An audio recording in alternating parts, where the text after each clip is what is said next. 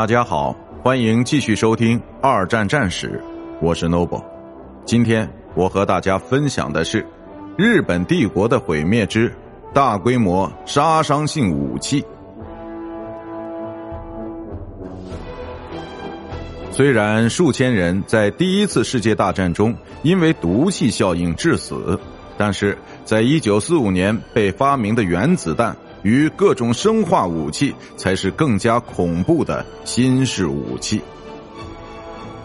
二十世纪三十年代后期，科学家们开始越来越熟悉这样的概念，即连锁反应可以在特定元素中形成，并释放出庞大无比的能量，而其完全可以用来制造某种类型的炸弹。日本和苏联的科学家们也认识到了这一可能性。但这两个国家都无法在那个时候继续将这种思想予以深化，而美国的研究在当时也并没有太大的进展。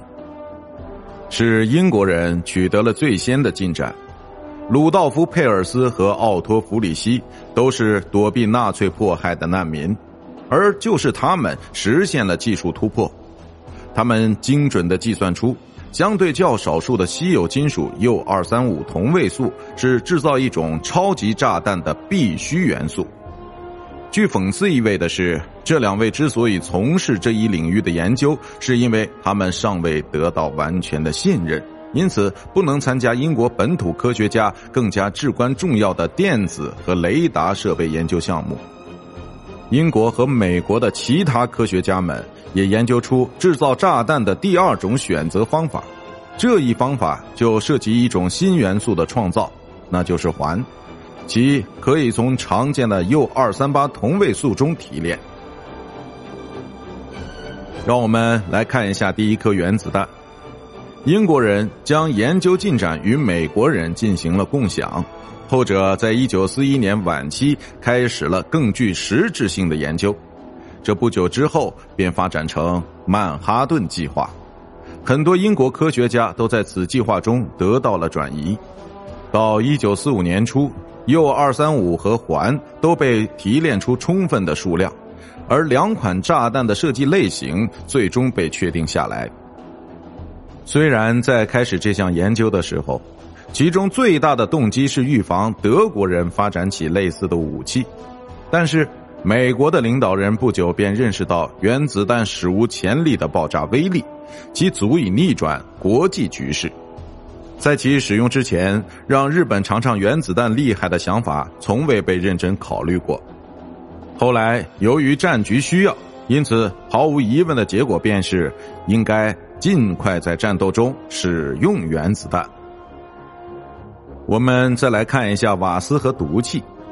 第二次世界大战。也见证了化学和生物武器的发展。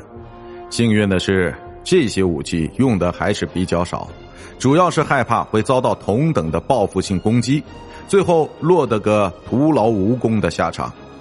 但是对盟军领导人来说，德国的微武器只有传统的爆炸弹头，这是值得宽慰的一件好事。所有国家都要小心谨慎的使用毒气。在第一次世界大战的时候也是如此，毒气面罩被分发给部队士兵和平民。一般来说，诸如芥子气和光气之类的一战毒气弹储量，完全是为报复性战斗而准备的。意大利在其征服埃塞俄比亚的过程中使用过芥子气，但是这样的武器在第二次世界大战中并没有被使用过。德国人独立研制出神经毒气塔崩和沙林，但并没有在实战中使用过。这一研究在一九四五年的时候还落入到了苏联人的手中。有好几个国家都试验过生物战剂，并生产和使用过这些生物战剂的武器。不过，希特勒禁止在德国境内进行研究。在战争结束的时候。英国和美国都拥有炭疽和肉毒杆菌毒素等生物武器。侵华日军假借研究内容主要以研究防治疾病与饮水净化为名，实则使用活体中国人、朝鲜人联军战俘等生物武器与化学武器的实验效果。在此过程中，他们杀害了数百万的中国人，但只有日本使用过此类武器。他们令诸如霍乱、伤寒症以及瘟疫等疾病在中国部队中蔓延。石井四郎及其研究小组是一九四五年被美国人擒获的，但却获得了控诉或免权，条件便是他们全盘交出研究的内容。